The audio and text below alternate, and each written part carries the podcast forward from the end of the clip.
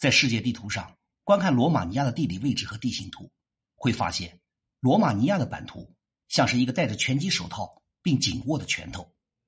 似乎这样的版图象征着罗马尼亚是来自黑海的一个强而有力的拳击手，做事要打进欧洲内陆一样。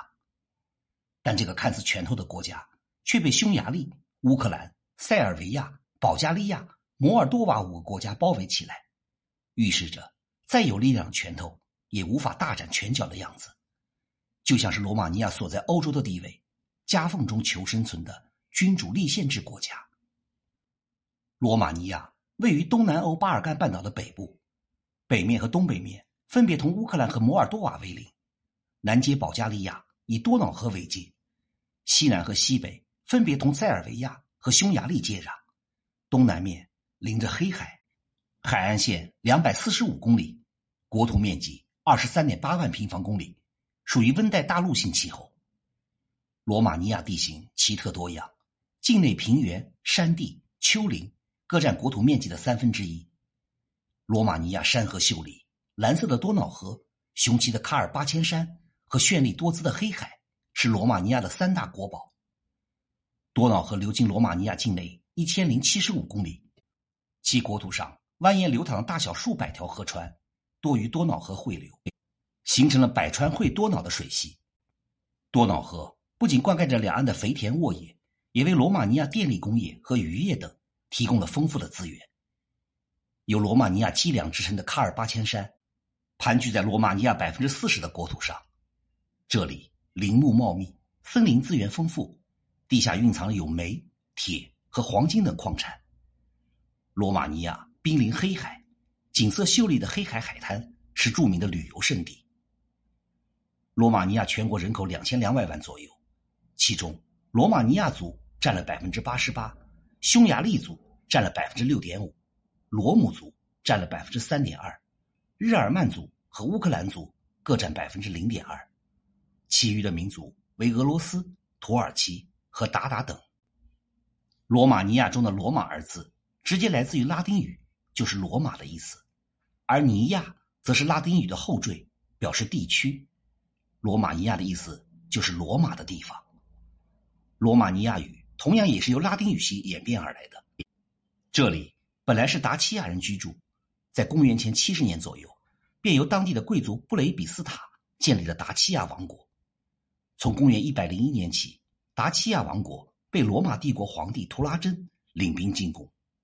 图拉真最终于公元一百零六年。彻底将达契亚王国消灭，重新建立了达契亚省。自此，罗马帝国开始给这个的新省注入了罗马文化。首先，在这里屯驻了大量的士兵，实行罗马的政治制度，移民拉丁人，建立拉丁人的城镇，传播罗马文化，尤其是拉丁语，并驱逐达契亚人等等。这一系列政策将这一地区快速罗马化。十四世纪先后，罗马尼亚地区。分为了瓦拉吉亚、摩尔多瓦和特兰西瓦尼亚三个公国。西罗马帝国灭亡以后，罗马尼亚分别被匈人、西哥特人、日耳曼人、阿瓦尔人和斯拉夫人占领。到了十四世纪时，建立了瓦拉吉亚和摩尔多瓦两个封建公国。十五世纪中叶以后，瓦拉吉亚和摩尔多瓦成为了奥斯曼帝国辖下的自治公国，特兰西瓦尼亚则在长期处于匈牙利。和奥地利的统治之下，十六世纪以后成为了奥斯曼帝国的附属国。十七世纪异军突起的俄国、奥地利本想将罗马尼亚瓜分，让罗马尼亚成为几个大国之间彼此制约的筹码。奥斯曼土耳其为了能够平衡几个大国之间的关系，于是，在与其他周边七国商议以后，决定允许三个大公国中的两个国家合并，并且奉奥斯曼为宗主国。一八五九年，摩尔多瓦和瓦拉吉亚公国所共同推选的亚历山德鲁大公为国家元首，实现了罗马尼亚地区的部分统一。一八六二年，正式更名为罗马尼亚。一八七七年，又与俄国联盟对抗奥斯曼的统治，却又被俄国割占了比萨拉比亚。罗马尼亚几乎是在几个大国之间的摩擦中艰难的前进着，直到一战结束之后的一九一八年。罗马尼亚地区的众多区域一直有意愿合并为一个国家，这些地区才正式统一为现在的罗马尼亚。经历了被多国侵占的历史，罗马尼亚痛定思痛，独立统一完成之后，就改变了以往激烈对抗与大国博弈的态度，开始拉拢周边的一些国家，以自己最为熟悉的联盟方式，在欧洲世界左右摇摆。为了能够让这场以联盟为借口的博弈更加混乱，罗马尼亚政府总结历史，清楚的认识到，只有参与者够多，才能达到谁都占不了自己便宜的目的。于是，他一方面和捷克斯洛伐克、南斯拉夫等签订小协约国，另一方面又和巴尔干半岛上的国家签订了巴尔干协约国。总之，统一之后的罗马尼亚拉着周围邻居的手，笑嘻嘻的。避免了又被侵占的危机。二战时期，随着捷克斯洛伐克、波兰被纳粹德国分区占领，罗马尼亚也无可奈何的虚假相应。为了能够保留自己国家的独立性，只能在国际阵营中不停的变换自己的位置。直到二战过后，罗马尼亚共产党才在1947年建立了罗马尼亚人民共和国，并且加入了苏联的京沪会，与发展中的社会主义国家开始交往。并且和中国保持了良好的外交关系。一九六九年的八月六号到十二号，罗马尼亚共产党第十届代表大会在首都布加勒斯特召开。因为当时世界总体形势微妙，罗马尼亚人在会上总结了党和全体人民的成就与工作，并且制定了一九七一年到一九七五年社会主义罗马尼亚全面发展新纲领。值得注意的是，大会还对党机关和组织。曾经的成就做了肯定，于是乎，曾经的有功之臣也水涨船高。这里面就有著名的尼古拉·齐奥塞斯库。大会代表们一致认为，齐奥塞斯库拥有一个革命战士与政治家的卓越品格，以及对人民的高度忠诚。于是乎，一致选举他担任罗马尼亚共产党总书记的职务。平心而论，此时的齐奥塞斯库依然是一个值得尊敬的革命家。与政治家，其功勋和头脑仍然是属于人民的，尚未成为日后那个大搞个人崇拜的和家族统治的独裁者。于是，罗马尼亚这架战车就在驾驶员齐奥塞斯库的带领下驶向了他的黄金时代。但很少有人意识到，罗马尼亚黄金时代巅峰之后，便是深不见底的悬崖。在随后齐奥塞斯库的领导下，罗马尼亚在外交方面。高举独立自主和民族自尊的旗帜，在经济上大力开展工业化，罗马尼亚的国民经济迅速发展，综合国力持续增强，最终进入了罗马尼亚的黄金时代。那么很多人就会好奇了：既然罗马尼亚这么勇，为什么还说他走向了社会主义的末路呢？回答这个问题很简单，那就是成也萧何，败也萧何。当然，罗马尼亚没有萧何。他只有尼古拉·齐奥塞斯库。罗马尼亚现代史上的齐奥塞斯库非常特殊，一方面他作为国家领袖带领罗马尼亚进入黄金时代而深受爱戴；另一方面，他大搞个人崇拜和家族统治的，还有决策失误，导致了国内经济崩溃、政权垮台，成为了民族的罪人。齐奥塞斯库在担任罗马尼亚总书记以后，在一九六七年。又兼任了罗马尼亚社会主义共和国国务委员会主席，正式成为了国家元首。而在齐奥塞斯库当政时期，罗马尼亚在政治和外交上都刻意和苏联保持了相当的距离。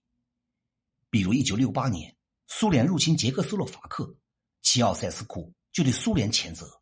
也因此使他在西方和国内获得了一些认可。随着罗马尼亚共产党在国内政策上的努力跟方针规划的正确。罗马尼亚取得了举世瞩目的发展，因此，一九七四年的三月，齐奥塞斯库当选为罗马尼亚社会主义共和国的总统。而这个总统跟普通的总统还是有区别的。齐奥塞斯库不仅身为总统有行政权，甚至拥有直接颁布法律、任免内阁大臣的大权。随之而来的就是他个人风格的变化，变得越来越主观武断，听不得任何不同意见，最终。逐步走向了个人集权的道路。后来的齐奥塞斯库更是把罗马尼亚的党、政、军、经、群等各项大权集于一人之手，成为了世界上兼职最多的国家领导人。如此一来，其结果也就可以预料了。一九八九年的十二月，罗马尼亚国内终于爆发了革命，齐奥塞斯库的统治最终被推翻了，而齐奥塞斯库本人更是被处决身亡。但随着齐奥塞斯库灭亡的，除了他的姓名、他的权势之外，还有一个社会主义国家——罗马尼亚社会主义共和国。冷战期间，罗马尼亚在社会主义制度下，将国外资本和垄断组织控制的生产原料又重新夺了回来。建立了自己的国家工业体系，也在一九七七年时成为了罗马尼亚历史中最富裕的一个时期。但是，欧洲的社会主义制度国家基本都好景不长。为了不被苏联京沪会完全控制，罗马尼亚又开始在资本主义和社会主义两大阵营中摇摆。虽然罗马尼亚离着苏联比较近，但是他也在冷战期间反对过苏联将自己成为原材料供应国的计划。同时反对国家一体化的路线。在那之后，一心独立的罗马尼亚在一九八九年宣布加入了西欧社会体系，以欧盟为规范，推动政治体制的转型，建设国民经济。二零零七年，他们正式加入了欧盟。加入欧盟之后的罗马尼亚迎来了范围广泛的进出口贸易，同时带动国内的劳务输出。由于地理位置和气候正好适应一些粮食作物的生产。国内大力推动农业补贴和资金援助，而且经过对历史文化领域的整理，恢复了一些古罗马时期的建筑，成为了欧洲一个有名的旅游胜地。罗马尼亚在历史上便是几个小国共同组成的统一国家，在国家性格上，罗马尼亚一直是谁强就跟着谁的小弟，与周边的国家一直处于一种相互博弈的外交模式。再者，因为加入任何组织的时候。罗马尼亚都会考虑国家独立和不触犯众怒这两者之间的平衡，这样的态度反而适应了中国道教文化中阴阳互生的理念。而且，罗马尼亚加入欧盟以后，随着欧盟的限制力度越来越小，欧债危机的爆发，罗马尼亚为了自身利益的考虑，紧跟欧盟的脚步，也随之懈怠了许多。